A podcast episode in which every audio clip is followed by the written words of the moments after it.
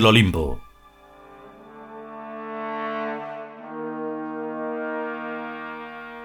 Duodécimo capítulo. Primera parte.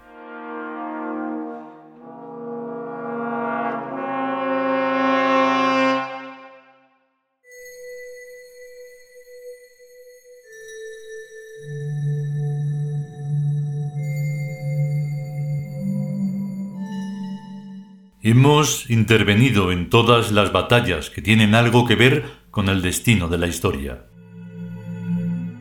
Hemos sido o estado en la inmediata sombra de todos los personajes que tienen algo que ver con el destino de la historia. Hemos ideado todas las ideas que tienen algo que ver con el destino de la historia. ¿Para qué, pues, repetir otra vez el mismo cuento? Para nada, oh narrador de los siglos. Dice K. A mí también me da pereza recontar las aventuras de los faraones y de los césares, y menos aún las historietas de alcoba de las faraonas y las cesarinas de Marras. Todo eso pertenece a Piscis, la era de los culebrones.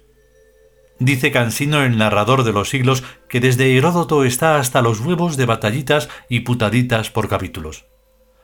Ahora nos corresponde ir más al meollo de las cuestiones y dejarnos de circunloquios perifrásticos, que enturbian más que aclaran la comprensión de los asuntos de la historia. Haces bien. Dice Talla, que es otra que no ha aparecido hasta ahora, pero que ha estado presente todo el tiempo desde la fundación del mundo y aún antes, ya que su actividad es la arquitectura privada y pública. La Gran Pirámide, por ejemplo, dice el narrador de los siglos, es el símbolo que enseña intuitivamente la organización que debe tener una sociedad para ser estable, justa y ordenada.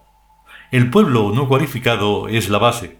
De ahí para arriba se segmenta la pirámide horizontalmente en tantos estratos como funciones civilizacionales existen viéndose palmariamente que cuanto mayor sea la altura a la que se halla el estrato, tanto más importante es su función y tanto menor el número de su gente. Justito, justito, dice Lord. Eso lo ve cualquiera que la mire. La pirámide es pues la única parte de la historia que vale la pena retener y mencionar, porque todas las demás partes son ruina y desbaratamiento.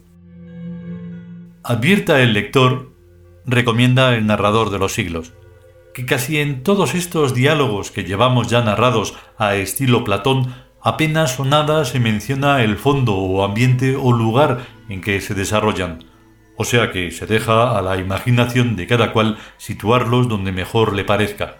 El despacho oval de la Casa Blanca, el salón de columnas del Kremlin o del Hermitage, el Templo del Cielo en Pekín, las cataratas del Niágara el palacio de Príamo en Troya, la Casa Dorada de Nerón, la tan conocida Capilla Sixtina del Vaticano, Versalles, el Escorial, u otro cualquier palacio o monasterio o lo que sea medianamente digno de ser o haber sido visitado alguna vez por los dioses a lo largo del tiempo.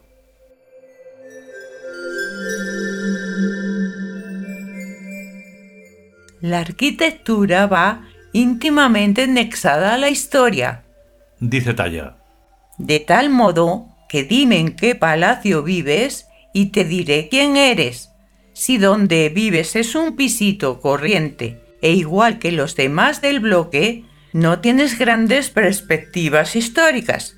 Pero si eres capaz de dar a tu pisito un toque personal e inconfundible que proyecte a la imaginación hacia otros mundos, henos aquí ante un caso de proyección histórica evidente.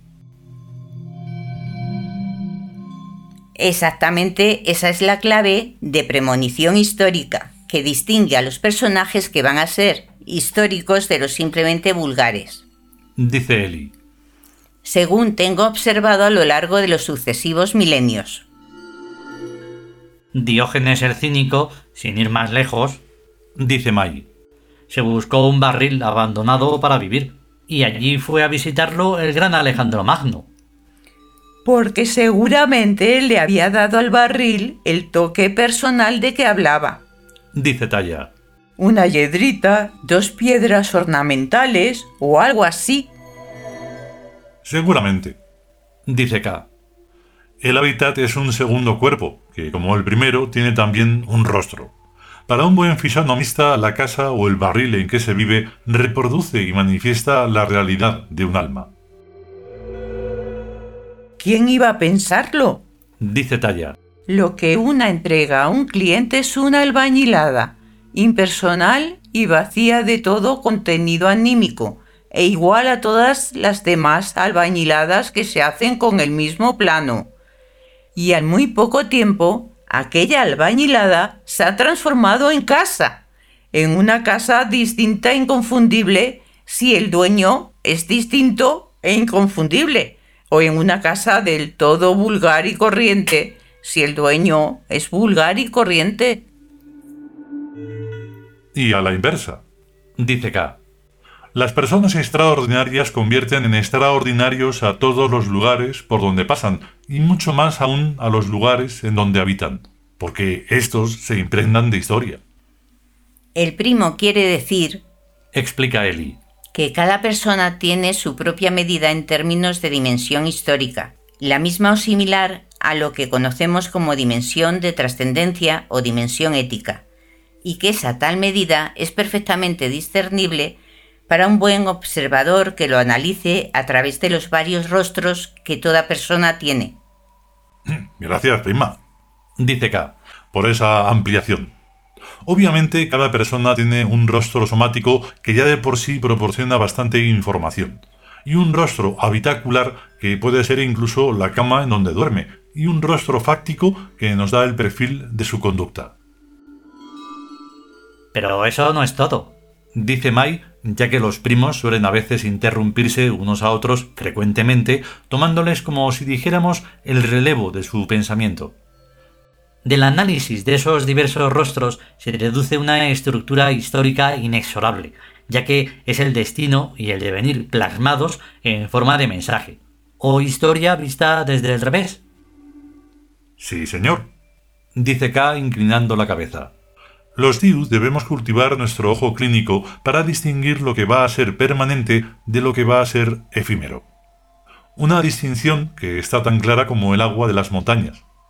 Fijémonos, por ejemplo, en Jesucristo, o en cualquier otro personaje de cuantos han cambiado el rumbo previsible del devenir en un momento dado. En sus respectivas épocas, esos personajes carecen de todo relieve histórico. Cualquier Juan de la calle de su época está más documentado, historicísticamente hablando, que Jesucristo y que los demás ejes históricos. Nadie puede negar que Jesucristo está influyendo en la historia inmensamente más que Octavio César Augusto. O sea, que ser emperador de Europa o del mundo entero no garantiza que la historia no le postergará bajo un impensable y oscuro desconocido contemporáneo.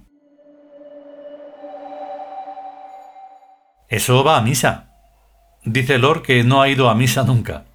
Ya veremos que en menos de dos o tres siglos nadie se acuerda ni de la ONU, ni de la OTAN, ni del Clinton, ni del Yeltsin, ni de ningún personajillo de los que ahora salen todos los días en los periódicos.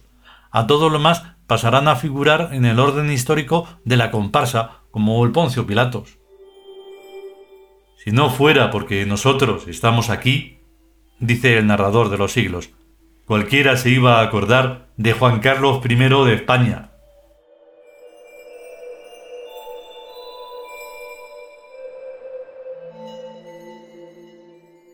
Continuará.